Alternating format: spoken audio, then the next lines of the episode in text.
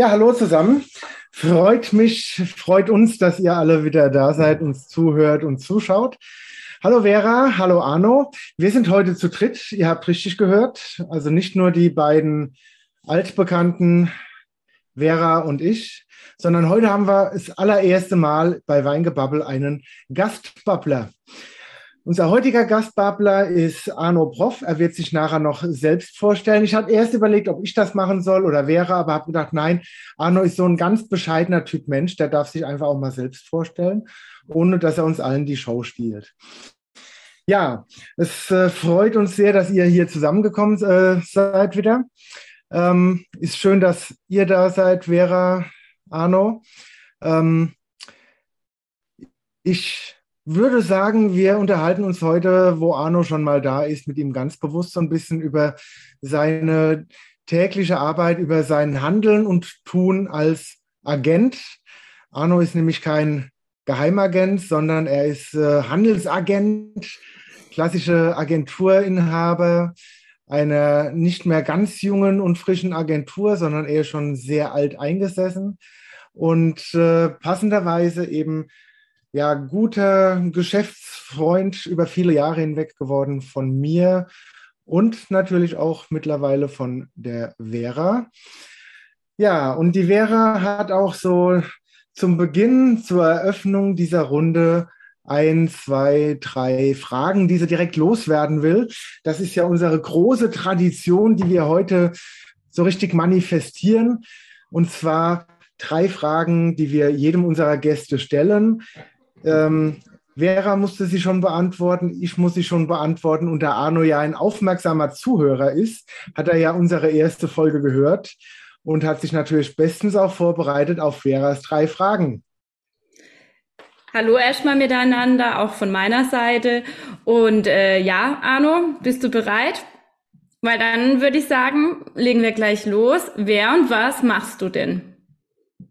Also, hallo, ich bin Arno Prof, ich äh, wohne im Sauerland und bin der Inhaber einer kleinen, äh, ja, familiengeführten äh, Weinfachhandelsagentur und, und arbeite unter anderem für zwei renommierte Weingüter aus Baden und eins ähm, zum Beispiel aus dem Kaiserstuhl, das ist Weingut äh, Kiefer. Und ein Weingut, das ist weiter südlich noch, das äh, nennt sich im Moment, ich komme nicht drauf, ach doch, Weingut Zotz. und äh, dadurch kenne ich euch beide auch, beziehungsweise die erste Verbindung kam durch den Alex, und ähm, ich darf äh, eure Weine hoffentlich erfolgreich hier in Nordrhein-Westfalen beziehungsweise im Ruhrgebiet und im Sauerland vertreiben. Kinder oder so nicht wichtig, ne? Also drei Kinder, verheiratet, glücklich und. Äh wenn, wenn, die dir nicht wichtig sind, musst du auch nicht aufzählen, aber. nö, nö. Also wir sind nicht nur an deiner Arbeit äh, interessiert, auch an deiner Person. Also darfst ruhig erzählen, was du magst. Also meine Hobbys sind äh, Lesen und äh, Skifahren. Nein, alles gut. Nee, aber ich muss auch sagen, unsere erste Verbindung, das weiß ich noch, das war auf der Hausmesse. Da durfte ich für Kiefer ähm, genau die Weine vorstellen und da haben wir uns zum ersten Mal kennengelernt. Genau, das ist aber auch schon ein Weilchen her. Und da war ich noch Praktikantin und jetzt sind wir richtig äh, Kollegen und das freut mich natürlich umso mehr. Ja. Genau, ähm, der, Alex, der Alex Ultes hat dich geschickt, weil er ja. nämlich keine Lust hatte wahrscheinlich. Genau, der hat gedacht, ach, das kann ähm, mal die Vera machen. Passt. Ähm, nee, ganz bestimmt nicht. Ich hatte nur andere wichtige Termine bestimmt. Ganz bestimmt. Auf jeden Fall habe ich die Chance genutzt und war in Bochum und äh, konnte da schon einige Kunden kennenlernen, die auch jetzt noch immer zu deiner Hausmesse ähm, immer wieder kommen. Wann findet sie nochmal nächstes Jahr statt? Ja, genau, drei Wochen äh, vor der Vorwein am ähm, Sonntag und Montag, äh, drei Wochen davor, ich glaube 7. und 8. März. In, äh, diesmal dann in Schwert in Freischütz. 6. und 7. Ja, das passt. Aber passt. Auch da dürft ihr kommen, gerne. Wir haben deine Termine im, äh, im Kopf, wie du merkst. Also wir sind, wir, wir haben dich im Griff. Vielleicht hat auch schon Alex wieder eine Vertretung gesucht, wer weiß. so, dann kommen wir doch mal zu unserer nächsten Frage. Welcher Wein war der erste, den du je jemals getrunken hast? Weißt du das noch? Ähm, das weiß ich nicht mehr ganz genau. Also ich habe auf alle Fälle angefangen, glaube ich, an den Mustern meines Vaters unten im Keller zu naschen, unter anderem an einer äh, Maibohle und hinterher von, der, ähm, von einem Kunden, der machte äh, Spiritosen, die waren dann im Kühlschrank unten und da habe ich dann auch immer genascht. Und ähm, aber die ersten Weine richtig mit meinen Eltern zusammen habe ich wirklich auf dem badischen Weinfest probiert. Und zwar sehr lange mit äh, inklusive Vollrausch, glaube ich, und ähm, allem drum und dran. Also die erste richtige Erfahrung mit Wein war wirklich badische Weine. Aber ich hoffe, du warst schon alt genug dafür. Äh, um meine Eltern nicht in Schwierigkeiten zu bringen, sage ich einfach mal ja. Danke. Ja, ich würde immer sagen, du bist ja sowieso dann immer mit Wein und halt Spirituosen eher auch schon als kleines Kind jetzt nicht getrunken, aber so mit aufgewachsen, oder? Also war schon immer bei euch, also auch, ja, das war ja euer Leben schon auch mit dabei, ne? Ja, also bei uns in der Familie ist Weinbau Tradition seit, glaube ich, über 300, 400 Jahren. Ähm, Lateinisch übersetzt ist mein Nachname irgendwie auch, glaube ich, äh, Wein anbauen. Irgendwie gibt es da eine Übersetzung von einem äh, Mönch aus, äh, aus der Region von Köln und Bonn von 1300, ich weiß nicht, schieß mich tot, muss ich nochmal nachlesen. Aber das. Ähm, bitte? 1352. Vielen Dank. Hast du es nachgelesen? Ja, es steht auf deiner ähm, Homepage. Ganz ah, oben. So ein Zufall. Nein, also, ich sag nur, du kennst deine Homepage nicht.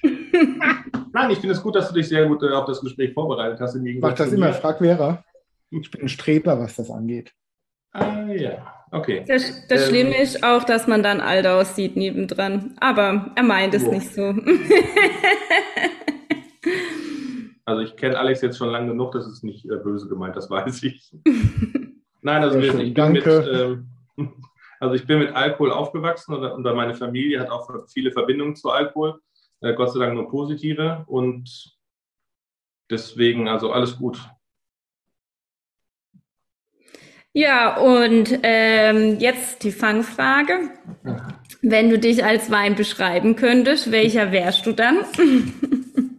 Äh, da habe ich lange drüber nachgedacht, also insgesamt, ich glaube, zwei Minuten.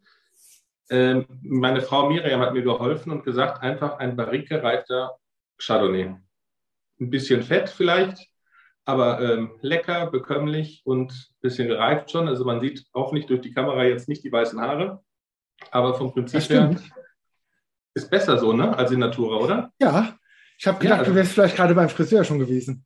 Äh, nee, also die Brille ist neu, aber ich dachte, ich habe auch keinen Filter drauf. Also ja, die Brille ist neu, so, ne? Hm? Die Brille ist auch neu. Ja. Ich habe schon gedacht, ah, guck mal. Ja, also ab, äh, ab 40 brauche ich jetzt ähm, eine Lesebrille auch und äh, Gleitsichtgläser. Und die andere, ähm, die ich hier noch, äh, auch noch habe, die äh, funktioniert nicht mehr so gut.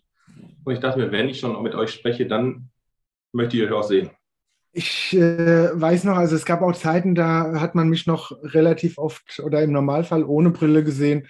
Auch ich habe ja die 40 irgendwann überschritten und habe gemerkt, dass es danach ein bisschen nachgelassen hat. Ja. Ja, also ich äh, habe auch Kontaktlinsen noch zusätzlich, also kann ich benutzen beim Sport zum Beispiel. Und ähm, man hat mir jetzt geraten, dass ich dann auch eine Lesebrille dabei haben sollte. Weil wenn ich dann wieder mit euch essen gehe, zum Beispiel in einem wunderbaren Hotel in Hagen, ähm, dann kann ich die Karte nicht mehr lesen mit Kontaktlinsen. es sei nicht mal wie so irgendwas. Ja. So ist das. Also diese ja. Altersprobleme habe ich nicht, weil eine Brille habe ich schon immer, seit ich denken kann. Ich glaube, man kennt mich nur mit Brille.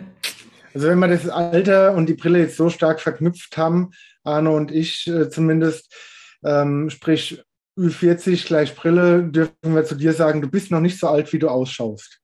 Genau. Was ein Glück machen wir das Ganze online, sonst hätte ich jetzt direkt eine an die. ne? Aber wir könnten ja noch deine Frau anrufen und sagen, dass sie kurz runtergehen soll und dir einen auf den Hinterkopf geben kann. Äh, geht schlecht, die Tür ist abgeschlossen. Von außen? Nee, von innen. Okay gehe immer auf Nummer sicher, wenn es darum geht. Man weiß ja nie. Ja, naja, zum Thema, zum Thema. Ähm, wenn wir schon so eine Koryphäe unter den äh, deutschen Handelsagenturen da haben, mhm. ähm, wäre es ja auch ganz gut und sinnvoll, wenn wir diese Gelegenheit nutzen, einfach mal für uns, beziehungsweise auch in erster Linie ja für unsere Hörer, einfach mal erfragen, ähm, was steckt eigentlich in und hinter so einer Handelsagentur? Ähm, wo, in, in welchem Gebiet bist du unterwegs? Hast du dir da feste Grenzen gesetzt? Wie handhabst du das? Meinst du jetzt fachlich oder geografisch? Äh, ich dachte jetzt an geografisch, man könnte es natürlich auch auf fachlich ausweiten. Mach doch einfach mal so einen kleinen Rundumschlag und erzähl uns mal so ein bisschen äh, rund um dieses Thema. Also erstmal, ähm, die erste Grenze, die wir uns setzen, ist äh, von den Produkten her. Das heißt, mhm. wir sind eine reine Weinfachagentur, natürlich mittlerweile mit Spiritosen und Schaumweinen und einem klitzekleinen Anteil von Feinkost. Aber der Schwerpunkt liegt wirklich auf Wein und Spiritosen beziehungsweise auf dem Weinfachhandel als Zielgruppe. Das heißt, wir haben nicht noch irgendwie Tütensuppen dabei, wir haben keine Dosenbürstchen dabei, ähm, oder was mein, Vater, mein Großvater alles früher noch hatte mit Stockriesen und äh, Waschmittel und Waschpulver und Fisch, Kaffee und alles Mögliche. Das haben wir alles nicht. Wir haben wirklich nur äh, das Flüssige, also wirklich nur Alkohol in fast jeder Form. Mittlerweile dank Weingut Zotz und auch Weingut Kiefer auch alkoholfreie Produkte, die sehr, sehr gut ankommen. Aber unser Schwerpunkt, also diese Grenze ist auf alle Fälle alles Alkoholische oder alles, was zu Alkohol passt, vertreten wir. Mhm. Geografisch sind wir wirklich ähm, von der holländischen Grenze bis, also vom Niederrhein bis hoch zum Münsterland, Osnabrück bis Ostwestfalen, bis runter Aachen, Köln, Düsseldorf, Wuppertal, das schöne Sauerland und Siegerland ähm, mit unserem Team unterwegs und ähm, hoffentlich auch erfolgreich. Und äh, das machen wir, weil du das eben schon angesprochen hast, schon seit 1886. Also ja, schon nicht so jung. Ja, schon eine ganz schön lange Zeit. Ja, mhm. ja also ja. Spannend. Und äh, das ist ja schon ein sehr großes Gebiet. Ich meine, zum einen von der Fläche, zum anderen aber auch, ähm, wenn ich mir so diese, ähm, eine meiner Lieblingskarten ist die GfK Kaufkraftkarte. Ähm, wenn ich da nach NRW blicke, da ist es immer sehr intensiv gefärbt weil äh, NRW ja auch dafür steht, dass da einfach sehr viel Kaufkraft sitzt. Ähm, die Leute haben auf gut Deutsch gesagt relativ äh, im, Bundesschnitt gesehen relativ viel Geld. Ähm, das heißt, eigentlich sind ja auch die Zeichen perfekt. Die Bedingungen sind optimal, um dort gut Wein verkaufen zu können. Gerade ein bisschen hochwertigere Weine müssten doch dort der absolute Renner sein. Das ist ja Schlaraffenland für dich. Also das wichtigste, das wichtigste Wort, was du eben gesagt hast, war eigentlich. Weil ähm, äh, ich kenne diese Karte auch, ich kenne auch die Zahlen, aber ich kenne auch die Bürger hier. Na klar, wir sind das größte Ballungsgebiet Europas mit, äh, mit dem Rheinland und äh, mit dem Ruhrgebiet, wenn man das zusammen sieht. Mhm. Aber auf der anderen Seite, ähm, manchmal, wenn ich mit äh, Vera oder mit dir unterwegs bin und wir kommen irgendwo beim Kunden rein und da ist dann schon ein Vertreter, dann rutscht mir ja auch schon manchmal der Satz raus, jeder Meter ein Vertreter.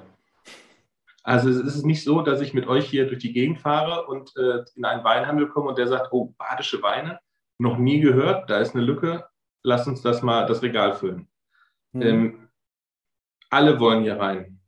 Ob es das kleine Weingut ist, die große Genossenschaft, die große Kellerei, das Importhaus, alle sind unterwegs.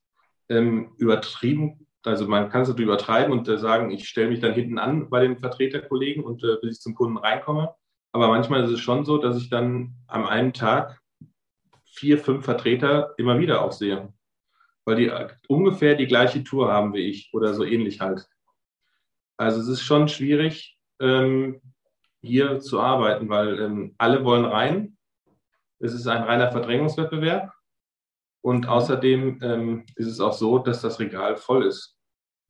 Und wir sind eigentlich eine Biertrinkergegend.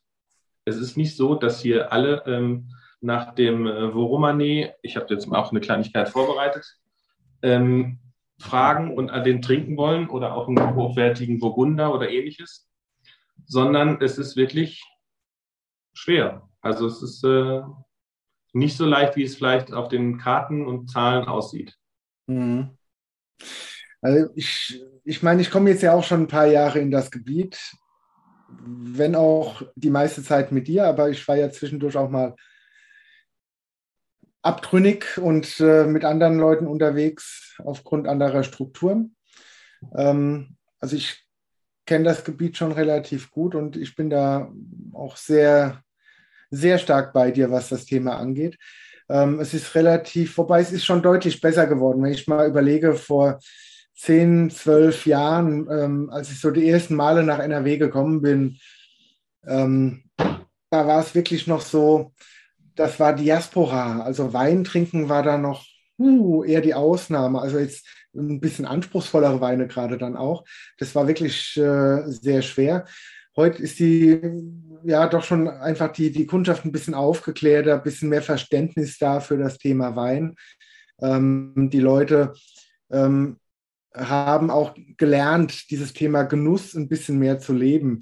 Ich sage aber auch bewusst ein bisschen mehr. Das ist schon noch immer was anderes, wie jetzt gerade bei uns im Südwesten, wo die Leute wirklich mit diesem Genussthema gewissermaßen ja aufwachsen und groß werden. Die werden da hineingeboren und nehmen das von kleinem Kind äh, ja an mit auf und ähm, in NRW kommt so langsam ein bisschen Bewegung rein. Es entwickelt sich etwas. Ne? Es ist immer, immer noch ein zartes Pflänzchen, aber muss man auch sehen.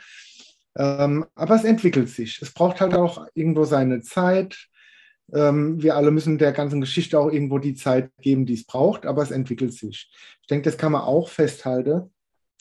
Ähm, der großen Anzahl an Handelsagenturen, die da rumlaufen, laut deinen Worten, ähm, steht ja aber auch eine große Anzahl an Kunden wiederum entgegen. Also es ist ja schon noch so, dass da relativ viele Weinhändler und Co. gibt.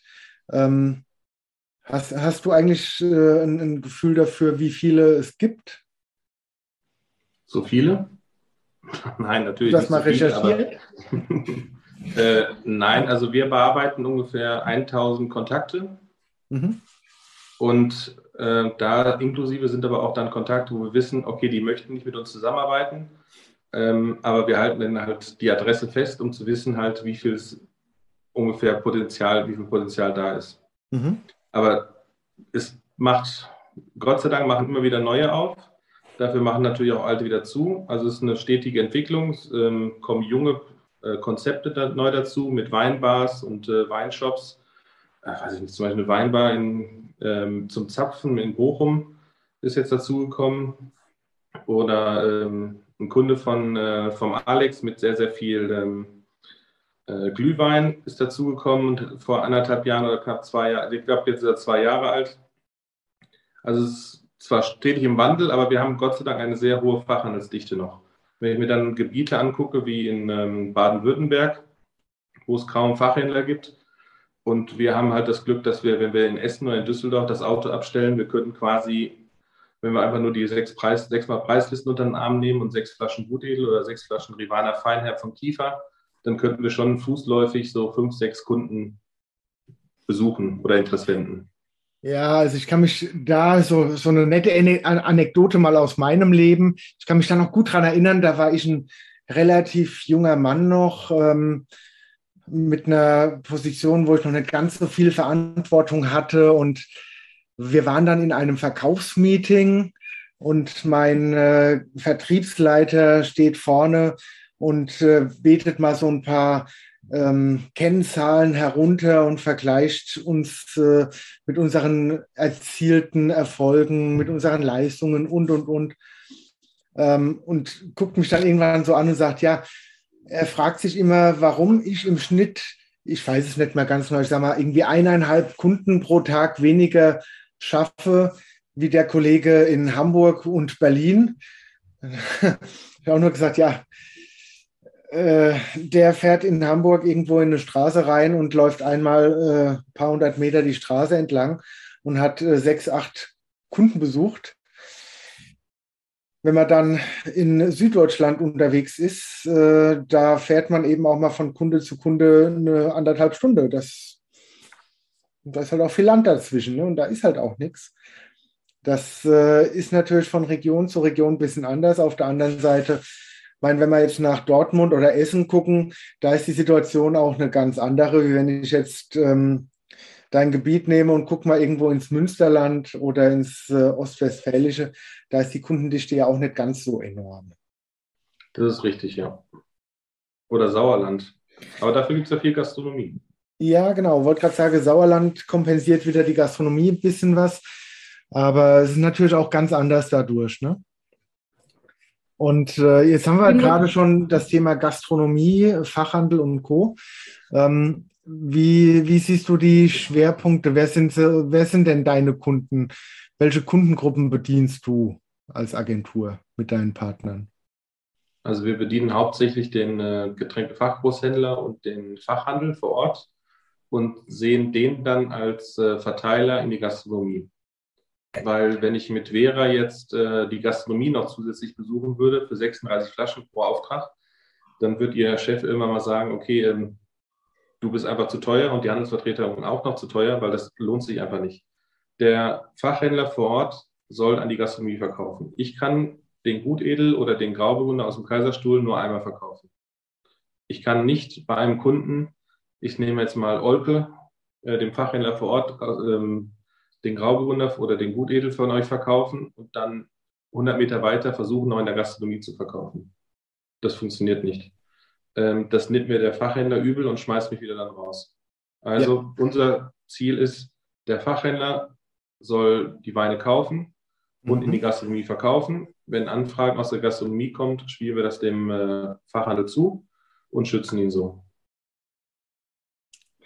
Sehr ehrenwerte Einstellung. Ja. Und wie muss ich mir jetzt das vorstellen? Oder ich weiß es ja, aber vielleicht die Zuhörer nicht. Wenn du jetzt auf Tour bist und Kunden besuchst, kriegt man dann immer einen Auftrag? Kriegt man nie einen Auftrag? Wie läuft es? Und ähm, bist du dann täglich unterwegs oder äh, nur einmal in der Woche, zweimal? Wie, wie organisierst du dich da? Also wenn ich mit dem Herrn Ultes unterwegs bin, wäre, dann kriege ich natürlich jedes Mal einen Auftrag, wenn ich einen Kunden besuche. Nein, Spaß beiseite. Ähm, als ich 2004 angefangen habe und mein Vater mich eingeführt hat und mit mir noch gereist ist, war das wirklich so, dass man sich Zeit genommen hat und dann, ich nehme jetzt wieder dieses Blatt hier, und dann hat man Angebote vorgestellt und der Kunde hat es durchgesehen und hat gesagt, okay, der Prof hat sich jetzt Zeit genommen, dann kaufe ich jetzt äh, die fünf Karton äh, Gutedel und die fünf Karton Grauburgunder und ähm, ich, äh, der Handelsvertreter geht mit dem Auftrag nach Hause. Mhm. Die Zeiten sind definitiv lange, lange vorbei. Also wir stoßen Sachen an, wir kommen äh, zum Kunden, wir stellen neue Produkte vor, wir bemustern nachträglich noch, wir müssen dann nachfassen und teilweise habe ich Kunden, wo es dann bis zu einem halben Jahr dauert, bis das dann fruchtet. Die Zeiten, wo man reingeht und sagt, ich habe ein geiles Produkt und die haben nur noch drauf gewartet, die sind lange vorbei. Also das ist auch, was Alex eben sagte, äh, als er äh, früher reingegangen ist, war es leichter oder schwieriger halt. Ähm, ich kann mich noch erinnern, dass mein Vater in der Mitte der 90er mit Italien ähm, sehr viel Erfolg hatte, weil in dem Fachhandel war Italien noch nicht so verbreitet. Und er hat dann quasi Lücken geschlossen. Wenn man heute mit Italien unterwegs ist, jeder hat ungefähr 20 Primitivo, mindestens fünf Lugana und ähm, meistens auch die wichtigen Sorten, wie äh, die Lugana-Sorte mit C am Anfang. Und man, man kann eigentlich nur noch durch gute Beziehungen oder durch halt sehr, sehr gute Qualität von den Produkten punkten und nicht mehr dadurch, dass man sagt, man hat irgendwie eine Nische mit. Also die Qualität muss stimmen und die menschliche Beziehung. Ja, ich glaube, und, gerade der Faktor Mensch ist äh, in den letzten Jahren auch irgendwie ja, hat, hat an Bedeutung gewonnen und diese, diese Zwischenmenschlichkeit der Geschäftsbeziehungen spielt heute wieder eine etwas stärker ausgeprägte Rolle wie noch vor zehn Jahren. Kann das sein? Ja, obwohl wir das, also ich hab, äh, profitiere wirklich davon, dass mein Vater und mein, äh, mein ältester Bruder schon in der Branche hier unterwegs waren oder mein Bruder ist noch immer noch unterwegs. Ähm, davon profitiere ich halt, weil ich quasi dann der Nachfolger bin und immer noch also quasi auch der Nachfolger der Beziehung zum Kunden bin. Mhm. Und ähm, ich kann mich an Gespräche von meinem Vater erinnern, wo wir beim großen Einkäufer waren und ich glaube, wir haben eineinhalb Stunden über Politik, Fußball und die Familie und Urlaube geredet. Und beim Aufstehen und beim Händeschütteln hat er irgendwie, ich glaube, zehn Paletten verkauft. Aber im Nebensatz nur. Und dann sind wir wieder raus. Aber ich weiß mittlerweile von dem Einkäufer, wo sein äh, Lieblingsurlaubsort ist. Ich weiß, welche Fußballmannschaft er unterstützt, welche Probleme seine Kinder haben. Ähm, teilweise weiß ich von Kunden die Eheprobleme. Ich weiß, ob die Tochter ein Piercing haben möchte oder ähnliches. Ich, ähm, ja, Seel, äh, im zweiten Beruf bin ich, glaube ich, Seelsorger teilweise auch. Aber ich glaube, das ist auch die Chance für die Handelsagenturen, also dieser persönliche Kontakt. Ähm, den können wir ja auch als Weingut zum Beispiel ähm, nicht so gut aufbauen wie jetzt ihr, wo auch vor Ort seid. Und ich glaube, das ist halt auf jeden Fall auch ähm, eine Stärke für euch oder von euch, ja, und ich glaube, sonst haben ja die Handelsagenturen schon auch eher Schwierigkeiten oder, also wenn man jetzt so auf den Markt guckt, es gibt ja immer weniger. Also wo siehst du Herausforderungen für jetzt eine Agentur oder für euch? Was sind eure Probleme mit? Was habt ihr da zu kämpfen? Also unsere Probleme sind, dass, sagen wir mal, die alteingesessenen und die guten Handelsagenturen haben das Problem, dass es auch viele schlechte gibt. Und dass sich dann bei euch, ihr beide seid verantwortlich für Vertrieb, dann der Eindruck äh, oder dass dann der Eindruck entsteht, mein Gott, Handelsvertreter, das ist alles ähm, unnötig. Sie sind ähm, nicht ähm, produktiv, sie sind blöd oder geben keine Antworten oder ähnliches. Und äh, das ist ein großes Problem von uns, äh, für uns. Und äh, auch, dass viele große Firmen dann irgendwann mal auf die Idee kommen, festangestellte Reisende einzustellen, weil sie meinen, das wird sich mehr lohnen oder wäre besser, profitabler aber ähm, eigentlich zeigt die Geschichte, dass auch die oft wieder zurückrudern auf äh, Agenturen und wieder auf das alte Pferd setzen. Weil einfach. Ja, ähm, wobei ich, ich glaube, da ist eher auch wirklich so, das, das ist ja sowas, das entwickelt sich in Zyklen. Ne? Mal ist mehr die Tendenz zu den Agenturen da, Unternehmen, mal wieder mehr zu Festangestellten. Das hängt sehr stark von den äh, äh, ja, von der Firmenphilosophie, Geschäftsführung, Vertriebsleitung und Co. ab.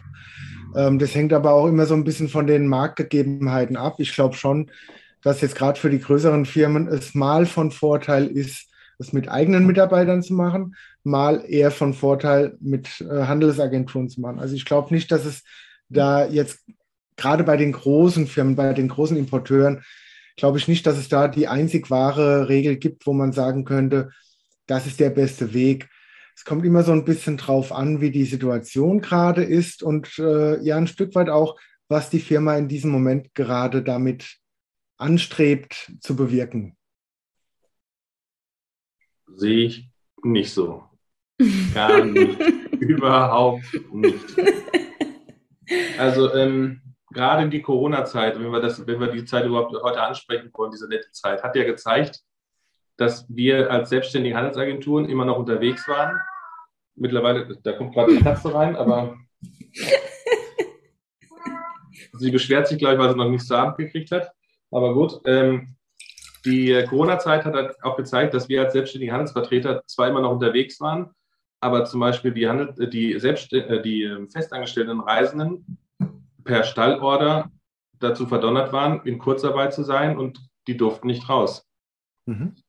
Und ähm, ein, sagen wir mal, ein, weiß nicht, Industrie, also von einem großen Industrieunternehmen, der, der, der Festangestellte, der hat vielleicht auch nicht so gute Connections oder Verbindungen zu den, zu den Fachhändlern oder zu den Einkäufern und kann sich halt nicht erlauben, trotz Corona-Verbot irgendwie noch rumzureisen und einfach in die äh, Ladengeschäfte zu gehen. Vera war mit mir im Februar unterwegs, ähm, im Lockdown wo viele meiner Kollegen oder festangestellten Reisenden gesagt haben, äh, nein, sie reisen nicht oder sie können nicht oder äh, die Kunden wollen uns gar nicht empfangen. Und Vera kann äh, gerne erzählen, dass wir doch überall freundlich empfangen worden sind. Wir haben sogar bei zwei Gastronomen Verkostungen gemacht. Wahrscheinlich auch jetzt, äh, sollte man das nicht sagen, aber es war wahrscheinlich auch illegal. Ähm, aber es war nett. Es war draußen mit Maske und Sicherheitsabstand, ja? mit äh, drei Meter Sicherheitsabstand, ja, und ein, wir haben desinfiziert. Also das haben wir wirklich Gut. häufig gemacht. Ja. Ähm, wir haben zwei Neukunden gemacht an den zwei Tagen. Ja. Und ähm, ich glaube, das ist das, was eine selbstständige Handelsagentur ausmacht, dass wir andere Beziehungen zu Kunden vielleicht pflegen. Ich war bei Kunden schon auf Hochzeiten.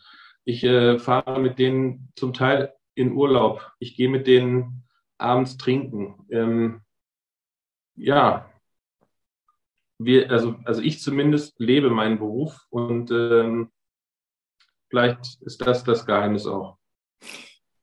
Ich glaube, das ist der große Knackpunkt. Weil ich glaube, wenn jemand wirklich dieses Thema lebt, lebt und liebt, ne, dann geht er darin mit Herzblut auf. Dann hat er diese Kundenbeziehungen, wie du es gerade beschrieben hast. Aber ich glaube, dann ist es relativ egal, ob er als Agentur oder als Selbstständiger unterwegs ist, äh, als, als Angestellter unterwegs ist. Ähm, dann ist diese Beziehung da. Es gibt aber auch genug, bei denen ist das eben nicht so. Die sehen das nur als ihren Job und ihre Aufgabe und die arbeiten ihren Plan ab. Diese Leute gibt es aber sowohl bei den Agenturen wie auch bei Festangestellten. Das ist richtig, ja. Also ich bin äh, immer wieder positiv überrascht, wenn ich auch mit euch beiden zum Beispiel unterwegs bin und ihr dann sagt, äh, nicht um 18 Uhr auf, auf, den, auf die Uhr guckt und sagt, ähm, die Sauna geht gerade im Hotel an oder ich wollte eigentlich noch schwimmen gehen und eigentlich habe ich Feierabend, aber auch das habe ich schon erlebt, dass ähm, Verkaufsleiter dann das Ganze nicht so leben wie ihr oder wie ich und dann sagen, ja, ich möchte jetzt eigentlich schon ins äh, Hotel wieder zurück und das Abendessen wartet. Wobei ich das auch bei einer Winzerin aus Italien schon erlebt habe, die mir dann um äh, 2 Uhr sagte, sie müsste jetzt langsam wieder ins Hotel, weil sie um 16 Uhr die Massage gebucht hat. Aber das ist. Das Italienerin halt, so. halt, ne? Ja, sah auch gut aus. Also davon An, andere Moral sowieso ein bisschen. Ja, natürlich. Ja. ja. Das wird rausgeschnitten, oder? Ja. Bestimmt. Bestimmt. Ich habe übrigens äh, heute extra auch so ein bisschen über ein Thema, wo Arno und ich uns immer wieder unterhalten haben in der letzten Zeit, einen Wein gegriffen, den ich mir ähm, ja gedacht habe, den mache ich heute Abend mal auf so ein bisschen zur Feier des Tages. Was Besonderes habe ich im Keller noch gefunden, als ich große Kellerräumung gemacht habe. Das Etikett ist leider ein bisschen mitgenommen. Aber Kennst jetzt nicht äh, von der Flut, oder? Nee, äh, nicht von der Flut, sondern einfach vom lange Liegen. Man ähm, könnte es aber wirklich meinen. ja, ist es aber de definitiv nicht. Das wäre jetzt auch irgendwie da vermessen von mir, wenn ich das behaupten würde nur ein bisschen Effekthascherei zu betreiben. Nee, das sind 2002er Spätburgunder von der Winzergenossenschaft Maischoss an der A. Sprich, äh, mit die Kollegen, die, äh, die äh, die Flut dieses Jahr so blöd und hart getroffen hat. Ähm, das Flächen habe ich gedacht, ich nehme es einfach mal mit und guck mal, was da so drin steckt. Und habe es aufgemacht heute. Ähm, Ihr kennt ja meine Tradition, gern noch, noch eine zweite Flasche griffbereit zu haben, was Alternatives. Ich muss ganz ehrlich leider auch zugeben, ähm, so wie er schmeckt, ist er auch quasi mit der Flut den Bach hinabgegangen. Der hat also seinen Zenit schon deutlich überschritten, leider. Ähm, sieht man auch schon an der Farbe, der hat so ein richtig schönes äh, Cola-Braun. Aber der, die Idee war gut und ich weiß äh, oder hoffe, dass du das trotzdem zu schätzen weißt, Arno. Vielen Dank, ja. Ich habe äh, ansonsten mir einfach für heute Abend mal, es ist ja langsam so ein bisschen winterlich geworden. Ich habe heute äh, Vormittag habe ich die Heizung angemacht, muss ich dazu sagen. War mir ein bisschen frisch hier in meinem Aufnahmekeller. Mir einen schönen äh, ähm, schönen Amarone aufgemacht, von Cesari noch den Il Bosco aus dem Jahr 2011 sprich ein Einzellagenwein. Ich mag das ganz gerne, gerade eben in, im Winter, wenn man ein bisschen was Kräftigeres trinken kann. Und äh, der ist auch noch sehr gut. Was trinken ihr so? Vera? Ja, also ähm, ich wollte heute mal was anders wieder, was nicht ein bisschen typisch für unsere Region ist, sondern einfach ja auch für Deutschland steht. Und da habe ich mir einen Riesling gegriffen. Und zwar von der Mosel, also in der Nähe von der A, aber. und habe da aus ähm, Schloss Lisa einen ähm, 2016er Riesling Kabinett von der Brauneberger Jufa, also aus dieser Lage. Mhm. Und ähm, bin wirklich begeistert. Schmeckt mir richtig, richtig gut. Also gerade weil er ähm, noch so frisch ist in der Nase und auch am Gaumen und sehr schlank. Und ähm, man merkt das Alter überhaupt nicht und das begeistert mich gerade. Also ich bin gerade froh, dass ich sowas leichtes, spritziges hab für den Abend und nicht sowas Schweres der Winter kommt noch früh genug.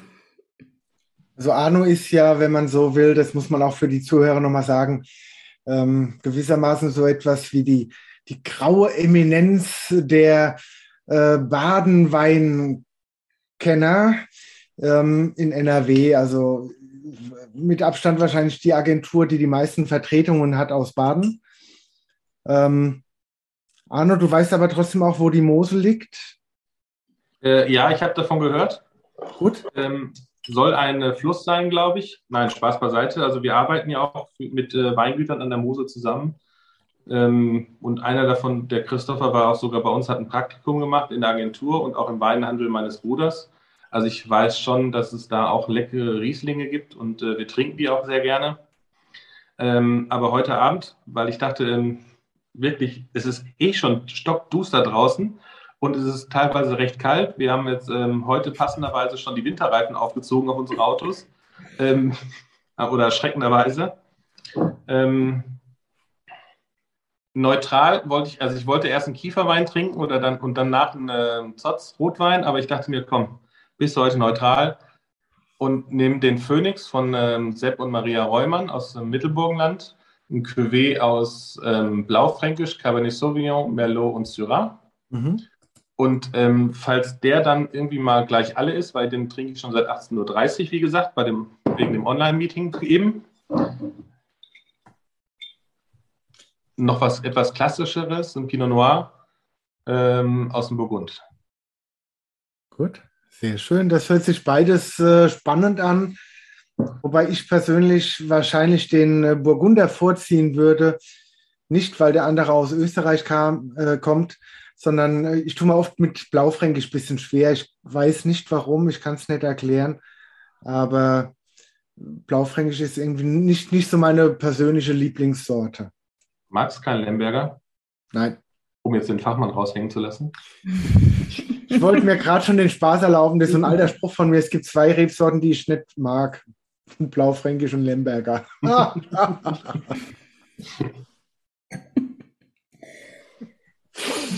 So, also erstmal zum Wohl. Ja, ich habe schon getrunken. Ja, ich auch. Ich schon ganze Zeit. Also. Schön, dass wir mal so zusammenkommen können. Ähm, Arno, wie siehst du so die Entwicklung für die nächsten Jahre? Wie würdest du das einschätzen? Was kommt denn da auf uns zu oder was kommt auf euch auch zu als Handelsagentur? Ich meine, äh, wir kennen uns jetzt einige Jahre und ich glaube, da können wir beide auch nur sagen, es waren sowohl für dich wie auch für mich irgendwo bewegte Zeiten mit Höhen und Tiefen und Hin und Hers. Ähm, die Frage ist wirklich einfach, wie geht es in Zukunft weiter? Also hoffentlich positiv. Wir hatten ja heute äh, mehrere Male E-Mail-Austausch wegen den Umsatzzahlen und ähm, haben ja diskutiert, ob es jetzt, äh, wie, wiefern sich die gesteigert haben. Nein, äh, Spaß beiseite. Also es es wird, klar, klar, es wird immer schwieriger. Ähm, und zwar gibt es eine Entwicklung, die euch nicht so direkt betrifft, weil ihr für private Weingüter arbeitet, aber es betrifft vor allem auch die Genossenschaften.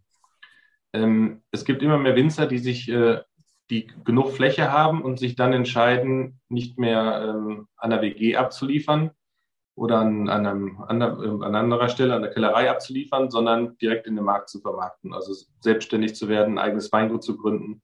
Die Söhne von äh, traditionellen Winzern, von den Genossenschaften gehen plötzlich nach Geisenheim, studieren dort und gründen plötzlich ihr eigenes Weingut. Also selbst mir fällt es manchmal schwer, noch den Überblick zu behalten, wo jetzt plötzlich welches Weingut neu dahergekommen ist. Ähm, bestes Beispiel mit Vera war ich, wann waren wir unterwegs? Vor zwei Wochen? Ja. Ähm, und die Damen, die wir da immer wieder unterwegs, das kann nicht sein.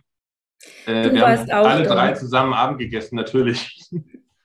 ähm, die junge Dame, die Vera und ich jedenfalls immer wieder im Regal getroffen haben, ist so ein Beispiel, die ähm, vor fünf, sechs Jahren oder sagen wir mal zehn Jahren äh, kannte die keiner hier oben. Und plötzlich gehen wir von Weinladen zu Weinladen, ob es jetzt in Herdecke, Dortmund, Essen oder Duisburg ist. Und überall steht sie plötzlich. Und vorher hatten ihre Eltern haben wahrscheinlich noch ähm, im Ort vermarktet oder mit einem Bulli, ohne jemanden nahe treten zu wollen, oder eine Genossenschaft ab, äh, abgeliefert. Das heißt, es gibt immer mehr Produzenten, die in den Markt drängen oder Weingüter. Das zweite Problem ist, es gibt fast keinen schlechten Wein mehr. Ja. Das heißt, wenn wir früher, wenn ich mit dir, Alex, am Anfang äh, durch die Gegend gereist bin und habe äh, Kiefer vorgestellt, dann war das mit das Beste, was es auch vom Kaiserstuhl in der Preisklasse und aus der Region gab. Mittlerweile ist es aber so, dass ihr immer noch sehr, sehr gut seid oder Kiefer jetzt mit, äh, mit Vera immer noch sehr, sehr gut ist. Aber alle anderen haben auch aufgeholt. Das heißt, es gibt gar nicht mehr so viele schlechte Weine. Das ist mal, deswegen habe ich auch vor ein paar Jahren dann gewechselt ins Markgräfler Land. Da sind wir die Guten. wir werden es, wir sind es immer und wir werden es immer bleiben. So. Ja, also ein gutes Beispiel ist ein Weinimport. Also wie gesagt, mein Bruder hat ja einen Weinhandel noch in Bochum und als wir dann mit einem Importeur früher Verkostung gemacht haben und wir haben, sagen wir mal, 50 Weine angefordert, konnten wir davon 45 ähm, getrost wegschütten, weil die einfach nicht genießbar waren oder fehlerhaft. Und fünf waren wirklich super. Und wenn man heute da 50 Weine anfordert als Muster und probiert, dann sind halt zwei, drei vielleicht fehlerhaft an einem Korb. Und den Rest muss man eigentlich aufnehmen, weil da ist kein Fehler, die sind super. Ja. Also es gibt immer weniger schlechte Weine. Und die Weine, der, also es gibt immer mehr gute Weine. Das ist auch ein Problem. Und was ist dann für dich wichtig? Was ähm, zählt für dich? Also wenn du jetzt ein Weingut auswählst, um für dich das ins Sortiment zu nehmen oder zu vertreiben, was sind für dich wichtige Punkte oder Kriterien, dass du die dann nimmst? Ähm, die Qualität, ganz klar. Also es muss erstmal reinpassen. Also wir, ich könnte jetzt nicht noch äh, drei weitere ähm, Gutedelsspezialisten aufnehmen, das würde halt nicht passen.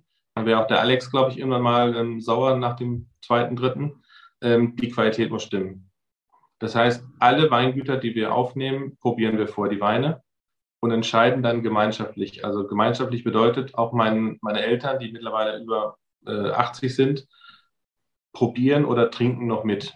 Das heißt, denen geben wir Muster mit, die müssen probieren und ich äh, baue auf deren Feedback und höre auch auf das, was mein Vater dann noch sagt. Und ähm, wenn er dann sagt, super Qualität, das musst du haben, dann zählt das auch noch. Und äh, auch meine beiden Brüder, die in der Branche sind, sind ausgebildet und ähm, fachlich versiert und können probieren. Auch da höre ich drauf. Also es ist nicht so, wenn sich irgendein Weingut bei mir bewirbt und ich dann sage ich, oh, ja gut, Provisionsaufkommen von XY im Jahr, das nehme ich jetzt einfach mal, weil ich das Geld brauche und dann äh, wieder von meinem Handyvertrag bezahlen kann oder ähnliches. Äh, nein, wenn die Qualität nicht stimmt, dann lehnen wir es einfach ab. Also es kommt auch vor, dass Weingüter sich wirklich bewerben, wir in großer Runde dann an dem Tisch, wo ich auch gerade sitze, probieren. Und dann ist auch schon vorgekommen, dass wirklich jeder Weißwein irgendwie nach Sauvignon Blanc geschmeckt hat. Ob es der Müller-Thurgau, der Riesling, der wirklich der Sauvignon Blanc, der Weißburgunder war, der hat einfach für jeden Wein dieselbe Hefe benutzt. Also haben wir ihn gefragt, wir hätten gerne nochmal Muster, wieder durchgefallen und dann haben wir ihn einfach abgelehnt. Also die Qualität spielt natürlich eine Rolle und natürlich auch das Menschliche. Also wenn zum Beispiel ein Herr Ultes nicht bei Weingut Zotz wäre und ein sympathischer Kerl, wären wir nie zusammengekommen. Oder? Ja. Du bist ja mit dem Weingut äh, Zotz zusammengekommen, bevor ich dort war. Sagst du. Ja, gut. Das wird ein Geheimnis bleiben, äh, das nie gelüftet wird. Darüber gibt es keine Aufnahmen, das ist richtig. Nein, also ähm, wir haben Partner, ähm, für die wir seit über 40 Jahren zusammenarbeiten. Also mhm. da stimmt das Menschliche. Ich war gerade in Dorbach. Ähm, das ist einfach eine Ehre und ein Traum, mit denen zusammenzuarbeiten. Oder wenn wir jetzt das Weingut Kiefer nehmen, was, hab ich, was haben wir damals gewitzelt, äh, Alex? 20 Jahre haben wir dafür gearbeitet, dann war 20 Jahre Ruhe mhm. und jetzt arbeiten wir wieder 20 Jahre zusammen. Also. Ja, wobei dann hat er die Hälfte der Zeit schon wieder rum, oder wie, ne? Ja, eigentlich schon. Mach mir jetzt keine Angst, ich arbeite gern mit Arno zusammen. Danke. Ich hoffe, dein, dein, Chef hört nicht mit und rechnet mit. Nein, aber. Ähm, ähm, ja, aber ich, ich sag mal, von, von meiner äh, Sicht aus gesehen, ähm, das, was du gerade sagst, ist ja aber auch irgendwo. Ich weiß nicht, wie es bei Vera ist. Die ist, glaube ich, da ein bisschen kaltschnäuziger nochmal. ähm, aber bei mir ist es wirklich so, ich persönlich, ähm, wenn ich in einem Gebiet eine Agentur suche, gucke ich mir an, wen gibt es. Gucke mir an, wer kann quasi das erreichen, was wir uns vorstellen, das, was ich plane, dass wir in ein paar Jahren dort an Umsatz realisieren können. Und dann trifft man sich und äh, unterhält sich. Und letzten Endes hat man dann meistens zwei, drei Leute, wo man sagen muss, okay, ähm, denen traut man es zu, aber in der Regel entscheidet man sich dann auch für den, wo die Sympathie am größten ist. Ähm, weil auch die Erfahrung gezeigt hat mit den Leuten, wo man irgendwo eine Wellenlänge hat, wo die Chemie stimmt, ne? wo man ja in, in die gleiche Richtung denkt und arbeitet, ohne dass man immer darüber sprechen muss. Das sind in der Regel dann auch die Leute, wo es am besten und reibungslosen läuft, ähm, wo für beide Seiten die Erfolge ja am, am besten realisierbar sind. Und das ist dann auch das, was am Ende des Tages am meisten Sinn macht. Ähm, dann arbeitet man auch gern mit den Leuten und man arbeitet Hand in Hand mit den Leuten und viele Dinge funktionieren ähm, ja ganz von alleine mehr oder minder, ohne dass man was dafür tun muss. Und man kann einfach wirklich gucken, nach vorne schauen und Gas geben, dass man da hinkommt, wo man hin will. Und dann ist ja auch aber im Endeffekt alles in Ordnung, sowohl für die Agentur wie auch fürs Unternehmen, ähm, sowie äh, für mich und äh, für Arno. Ähm, es macht Spaß. Und natürlich muss dieser Spaß auch irgendwo sich im Geschäft niederschlagen. Dann ist alles richtig, finde ich immer. Natürlich verkaufen wir gerne und verdienen Geld. Aber also meine Frau, also Miriam und ich machen es aber auch sehr, sehr gerne, weil es uns Spaß macht. Ähm, ich sage mal als Gag, wenn also wenn ich, wenn wir im Urlaub sind und die Leute, denen muss ich erklären, was ich mache oder was ich äh, was mein Job ist, dann sage ich immer so, ja, also ich bin Handelsagent oder dann gucken die schon komisch, Agent James Bond 007. Dann sage ich, okay, ich bin Vertreter, aber ich bin jetzt nicht der, ähm, der Staubsaugervertreter oder der Vertreter, der bei Loriot da klassischerweise auftritt und ähm, sich da mit der Endverbraucherin quasi betrinkt und ähm, jede Weinflasche aufkorkt, sondern ähm, wir vermitteln. Mhm. Und was ich, warum wir das machen, ist Spaß auch weil es Spaß macht. Wir haben ein Produkt im Glas, also der Alex trinkt ja auch gerade, ähm, was man konsumieren kann, was Spaß macht, was es ein Genuss ist, was ein Kulturgut ist. Und das ist zum Beispiel eine Schraube oder ähm, Holz oder ich weiß es nicht, was, wofür man als Handelsvertreter sein kann. Nicht. Bei mir macht es Spaß, wenn ich die Arbeit mit nach Hause nehme, sage ich immer. So eine Flasche Wein von Zotz oder von Kiefer, die ich dann probieren muss, wie zum Beispiel eine Pinot Magma Reserva von, äh, von der Vera. Das ist dann halt schön, wenn ich die mit nach Hause nehme und es ist ein bisschen Arbeit natürlich, wenn ich die dann probieren muss, den neuen Jahrgang, aber es macht Spaß. Ähm, und Kleine, kleine Anmerkung meinerseits für alle, die mit zuhören, für unsere Zuhörer, aber auch vor allem für die Leute, die ähm, ja auch noch Vertretungen von dir sind, sprich äh, all die ganzen Kollegen, die auch noch da in eurem Portfolio mit dabei sind. Arno trinkt nicht nur Zotz und nicht nur Kiefer, er trinkt auch Weine von euch. Keine Angst, ich kann es selbst bezeugen. Ich trinke auch Wasser, also gelegentlich, gelegentlich. Äh, nein, aber natürlich muss ich viel trinken, aber das ist was anderes ähm, jetzt habe ich den Faden verloren, können wir schneiden? Nein, aber ähm, ähm, es ist also genau die Situation jetzt. Es soll Spaß machen. Es ist kein steifer Beruf, wo man dann sitzt, nur den, in der Sparkasse arbeitet, den Stift fallen lässt, nach Hause geht und dann da irgendwie, ähm, weiß ich nicht, versauert oder dann zum Sport geht. Ähm, Alex und ich telefonieren, glaube ich, abends auch schon oft genug, Vera und ich auch. Oder ähm, was, ich, was wir eben angesprochen haben, wir waren auch schon zu dritt jetzt vor zwei Wochen essen. Ähm, wir haben demnächst Vera und ich in einem Restaurant einen äh, gemeinsamen Abend mit einem Sternekoch. Auch da freue ich mich schon drauf. Also es macht mir Spaß und ich freue mich drauf. Also das ist das Wichtige. Und ähm, es gibt genug, also ich, wir haben auch Angebote von Vertretungen, die wir übernehmen so, könnten, wo es mir, glaube ich, nicht so viel Spaß machen würde. Oder wo ich ähm, zwar mhm. Geld verdienen würde, aber es macht keinen Spaß. Oder du musst ja. arbeiten für den Erfolg. Das müssen wir alle, oder? Ja, aber im Moment ist es doch eigentlich eher so, dass diese Arbeit auch viel Spaß macht. Und daher, also ich weiß nicht, wie es euch so geht, aber ich sehe dann diese Arbeit auch oft gar nicht als Arbeit, weil es einfach viel Spaß macht. Ich glaube einfach, dass uns alle eine Leidenschaft für das Produkt Wein verbindet. Und wenn man die Leidenschaft hat, dann ähm, kommt einem die Arbeit auch nicht so vor, als wäre es Arbeit. So ist das einfach. Und klar äh, arbeitet man mit Menschen, die einem sympathischer sind, schon lieber zusammen. Ich denke, das geht aber allen Menschen so. Und wenn ich überlege, wie viel wir alle telefonieren, auch miteinander, mit per E-Mail kommunizieren, äh, das funktioniert halt nicht, wenn man sich nicht mag. Das macht es noch schwieriger. Genau. Das stimmt auch, ja. Und also Vera hat noch einen Vorteil, sie hat noch ein Cabrio, also deswegen ähm, macht es noch viel mehr Spaß, mit ihr zu arbeiten, wenn hier die Sonne scheint. Aber hallo, da brauche ich keine Sonnenmännchen im Hintergrund. Nee. ja, mit dem Mercedes Cabrio im Außendienst, das gibt es halt auch nicht allzu oft, ne? Ne, das ist richtig. Ja. Hübsche Frau, ähm, hübsches Auto. Hast du jetzt gesagt. Wie, wie, wie sind denn eigentlich so eure Weine? Dein Riesling, wie, wie macht denn der sich so? Der macht sich wirklich sehr, sehr gut. Ich habe leider schon das zweite Glas bald getrunken. ja. Nee, also der ist wirklich klasse. Ich bin richtig begeistert.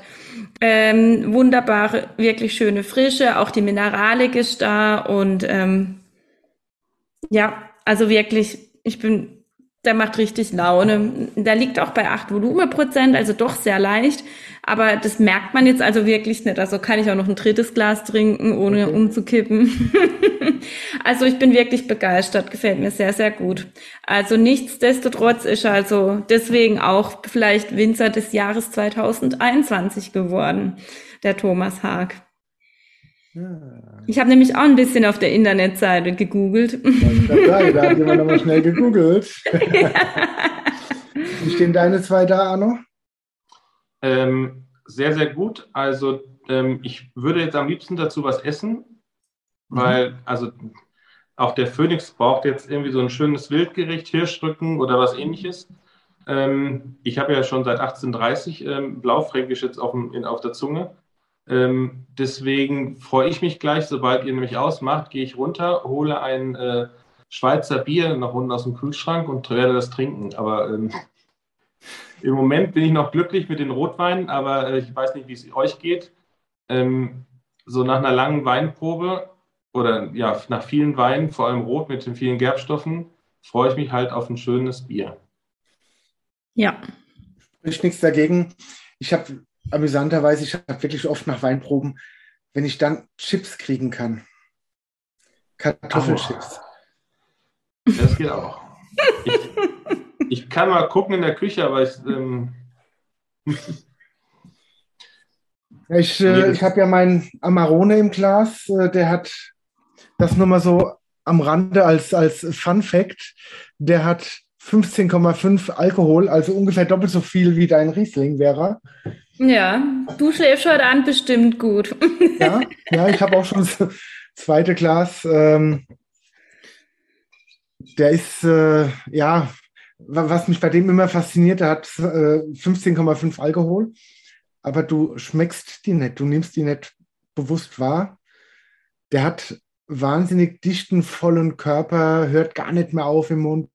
Also das ist wirklich so Kategorie Geschmacksexplosion und äh, extrem lang. Aber äh, du merkst diesen Alkohol nicht beim Trinken. Aber er ist da, ne? Also ich bin bei beiden Weinen bei 13,5 Alkohol, mhm. aber sehr gut eingebunden. Ich musste gerade mit der Brille nochmal gucken, ob ich wirklich die 13,5 lesen kann. Es soll ja nicht so sein wie bei der Sangria, die jetzt heute wieder zurückgerufen worden ist, wo man vergessen hat, äh, enthält Sulfite drauf zu schreiben. Hat das jemand gelesen? Ich habe es nur so irgendwo am Rand wahrgenommen, habe aber noch nicht die Story dahinter gelesen. Also es ist zum zweiten Mal, dass eine renommierte Firma für einen renommierten LEH-Betrieb Sangria in, in äh, Tetrapacks hergestellt hat und vergessen hat, drauf zu schreiben, enthält mhm. Sulfite. Und das, das muss jetzt alles so wichtig, ne? Ja, das muss halt zurückgerufen werden, um für die ähm, Schwefelallergiker halt nicht gefährlich zu werden. Ja. Aber ich finde, dass wir heute schon das schöne klassische Rollenbild äh, widerspiegeln. Die Frauen eher die Weißweintrinker und die Männer eher die Rotweintrinker. Vera, ich kann doch umstellen auf den Chasselas, wenn du möchtest. das darfst du jetzt auf jeden Fall tun von mir aus. Nein, äh, ja, und so, bevor, wir, bevor wir jetzt gleich zu dem gemütlichen Teil des Abends übergehen, ähm, habe ich noch eine Aufgabe für Arno. Ähm, Deutschland leidet ja gewissermaßen flächendeckend unter akutem Agenturmangel. Sprich, äh, der Nachwuchs fehlt. Ähm, Dafür habe ich viel getan. Also ich bitte dich. Also wenn ich nie was für den Nachwuchs getan habe, also frag mich. Nein, jetzt nicht innerhalb der Familie die Kinder, so. sondern Nachwuchs an Handelsagenturen. Ja, ähm, wenn du ja, einen jungen Menschen überzeugen sollst, als Handelsagentur sich selbstständig zu machen. Ähm, was sind denn so die Argumente, wie würdest du den begeistern wollen? Um Gottes Willen. Mach es Eintrinken. Nein. Also man muss, eine, man muss ein Verständnis und eine Leidenschaft für Wein haben. Ähm, wir haben ja das Problem, dass wenn wir Mitarbeiter einstellen, dass wir Dinge fragen müssen, die man eigentlich, in, glaube ich, in öffentlichen, also in normalen Bewerbungsgesprächen äh, gar nicht fragen darf, mit, inklusive mit, äh, trinken Sie Alkohol, haben Sie Probleme mit Alkohol oder würden Sie Alkohol trinken? Ähm, auch bei unseren Auszubildenden haben wir das. Wenn wir welche einstellen, dann ähm, oder die Bewerbungsgespräche haben, fragen wir natürlich, trinken Sie Alkohol oder haben Sie ein Problem mit Alkohol oder würden Sie auch tagsüber bei uns Alkohol trinken? Ähm, da kommen witzige Antworten natürlich. Aber es ist wirklich so, dass alle meine Damen und im Büro, das habt ihr, glaube ich, auch schon alle miterlebt, regelmäßig die Produkte testen und mittrinken müssen. Ähm, wir haben von einem unserer äh, Partner, es ist fast neu, Sparkling Tea, also verperlter Tee mit Alkohol. Und weil wir uns da nichts drunter vorgestellt haben, konnten richtig, haben wir das halt angefordert als Muster und haben das unten im Büro dann auch zusammen probiert ist ganz spannend, interessant, ist aber halt dann auch morgens um neun, Tea Time halt. Und mhm. ähm, also man muss schon ein Verständnis für Alkohol haben und man muss auch natürlich die Kontrolle über Alkohol haben.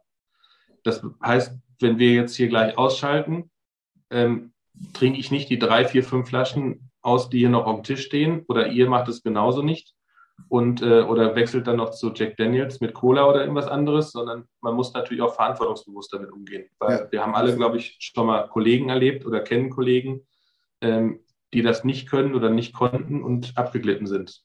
Mhm. Also das ist natürlich dann auch sehr, sehr wichtig.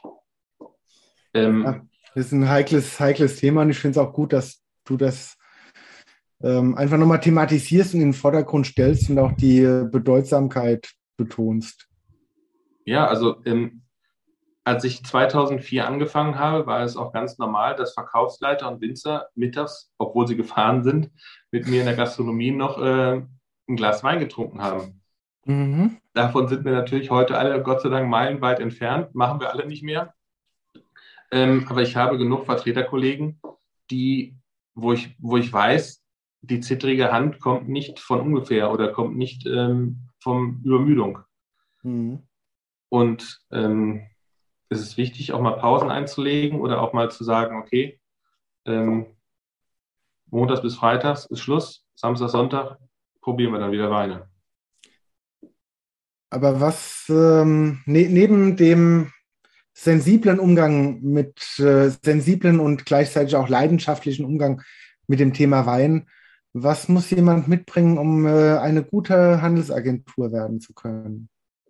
Du musst mit den Menschen umgehen können. Mhm. Also es gibt mit Sicherheit auch Beispiele für totale Weinfreaks, die aber überhaupt nicht mit Menschen umgehen können. Ähm, du musst ja Beziehungen aufbauen können. Vera lacht, weil sie an irgendjemanden gerade denkt oder Genau. Danke. also du musst einfach Beziehungen knüpfen können. Ähm, wir hatten 2006 oder so, glaube ich, eine, eine Schulung über Kommunikation und allem drum und dran mit einer, mit einer Expertin und die sagte, es geht darum, dass man verkaufen kann. Es geht nicht um das Fachwissen. Ähm, ihr könnt mir Schlagworte geben für Wein und was Wichtiges ist und ich verkaufe euch Wein, weil ich verkaufen kann. Ich kann auch einen Bagger verkaufen, obwohl ich mich da überhaupt nicht mit auskenne. Verkaufen ja. können muss man natürlich auch. Aber man muss auch eine, ein Typ sein, der irgendwo ankommt. Ich meine, es gibt auch, ähm, ich sage ich sag jetzt mal, ich komme mit Sicherheit auch nicht bei jedem an. Alex genauso wenig, wäre wahrscheinlich auch nicht. Ähm, aber solange 95 Prozent mit uns glücklich sind, ist doch alles in Ordnung. Wer Kunde bei dir im Gebiet, äh, der mich nicht mag, da kannst du ja dann mit Vera hingehen, ne? Genau. Die zwei, drei, vier, fünf sind sogar Kieferkunde, das ist richtig, ja. Aber die kriegen wir für Zotz auch noch über die Qualität. 100 Pro, daran arbeite ich. Das merke ich dann immer daran, dass äh, ein Neukunde kommt und Arno sagt bei der nächsten Tournee, da brauchen wir gerade nicht hin. Komischerweise ahnst du auch immer, oder hast du die Kunden im Fokus, die ich gerade auch im Fokus habe, oder umgekehrt. das muss man natürlich leider auch immer sagen. Als würden wir uns da intern absprechen, um den Arno ein bisschen äh, zu ärgern, aber ist Nein. ja nicht der Fall. Ähm, das Schöne ist ja, dass ich euch beide vertrete und beide dann auch schützen kann und beide auch steuern kann. Ähm, ohne das wäre es, glaube ich, viel komplizierter für beide Weingüter. Alex, du hast genug Plus. Alex, ich warte auf deine diplomatischen Worte. Das, das lassen wir jetzt mal so dahingestellt. Meine, du musst da immer bedenken, Vera ist ja quasi durch meine Schule gegangen. Wir haben da ja auch eine Wellenlänge. Von daher ist es gar nicht so verwunderlich, dass wir auch heute noch oft in die gleiche Richtung denken und äh, dadurch auch gleiche potenzielle Zielkunden irgendwo haben und identifizieren. Wir sind auch vom Typ Mensch her gar nicht so weit auseinander und ähm, da sind dann auch vielleicht Sympathien da zum äh, Mensch im Laden, ne, also als Kunde, ähm, wo wir beide sagen können, dürfen, müssen, den mögen wir, mit dem wollen wir gerne arbeiten. Das kommt ja auch immer noch dazu.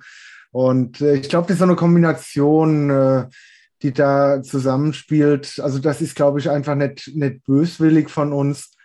Und ähm, ja, wir haben ja auch in anderen Gebieten die Situation, dass wir gemeinsam irgendwie am Markt unterwegs sind.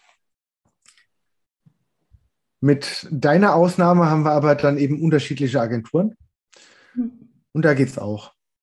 Ohne Hauen und Stechen, mit sportlichem Ehrgeiz, ähm, aber immer sehr fair im Umgang miteinander. Und äh, eher so, dass wir uns hier und da mal einen Ball zuspielen, so nach dem Motto, guck mal, meinen Wein will er nicht, geh du doch mal hin, bevor er was anderes kauft. Ne? So, ich glaube, das haben wir so gut im Griff. Dafür, denke ich, bräuchten wir, Entschuldigung, dich nett. Also das kriegen wir auch so geregelt. Dann, kannst du jetzt Zurz trinken. Ist okay. nee, aber was ich noch ergänzen wollte zu, ähm, zu Arno vorhin, ähm, ich finde auch immer manchmal so ein bisschen Seelsorge auch. Also auf eine andere Art. Man muss halt einfach auch, wenn, man merkt ja, wenn es dem Kunde nicht gut geht und wenn man sich dann da auch keine Zeit nimmt, das wirkt auch nicht gut, ja. Ich komme ja, ähm, man verkauft, also ich gehe ja auch, klar, ich möchte schon verkaufen, aber im Prinzip ist ja erstmal die Kundenbindung vielleicht auch eher das primäre Ziel. Und ähm, wenn man dann sich da keine Zeit nimmt, und das muss aber auch ehrlich sein, dann ähm, funktioniert es auch nicht. Ja. ja. Gut. Dann haben wir heute doch viel gelernt und konnten viel, äh, ja, auch diese Thematik rund um Handelsagentur und Co. ein bisschen, ja, mal thematisieren, austauschen und darüber reden. Ähm, ich hoffe und denke einfach, das war auch für alle Zuhörer und Zuschauer ganz interessant, da mal so ein bisschen einen Einblick zu kriegen in die Arbeitswelt eines Handelsvertreters. Ähm, aber nicht nur das, sondern eben auch in den Lieblingsagenten von äh, uns beiden. Ne? Ja, Arno. Vielen Dank. Dem Daniel Craig.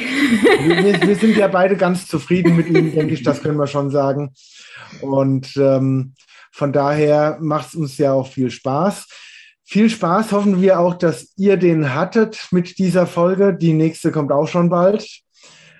Und ähm, ja, dann freuen wir uns schon auf ein nächstes Wiedersehen mit äh, Arno in NRW vor Ort, wenn wir wieder gemeinsam am Arbeiten sind.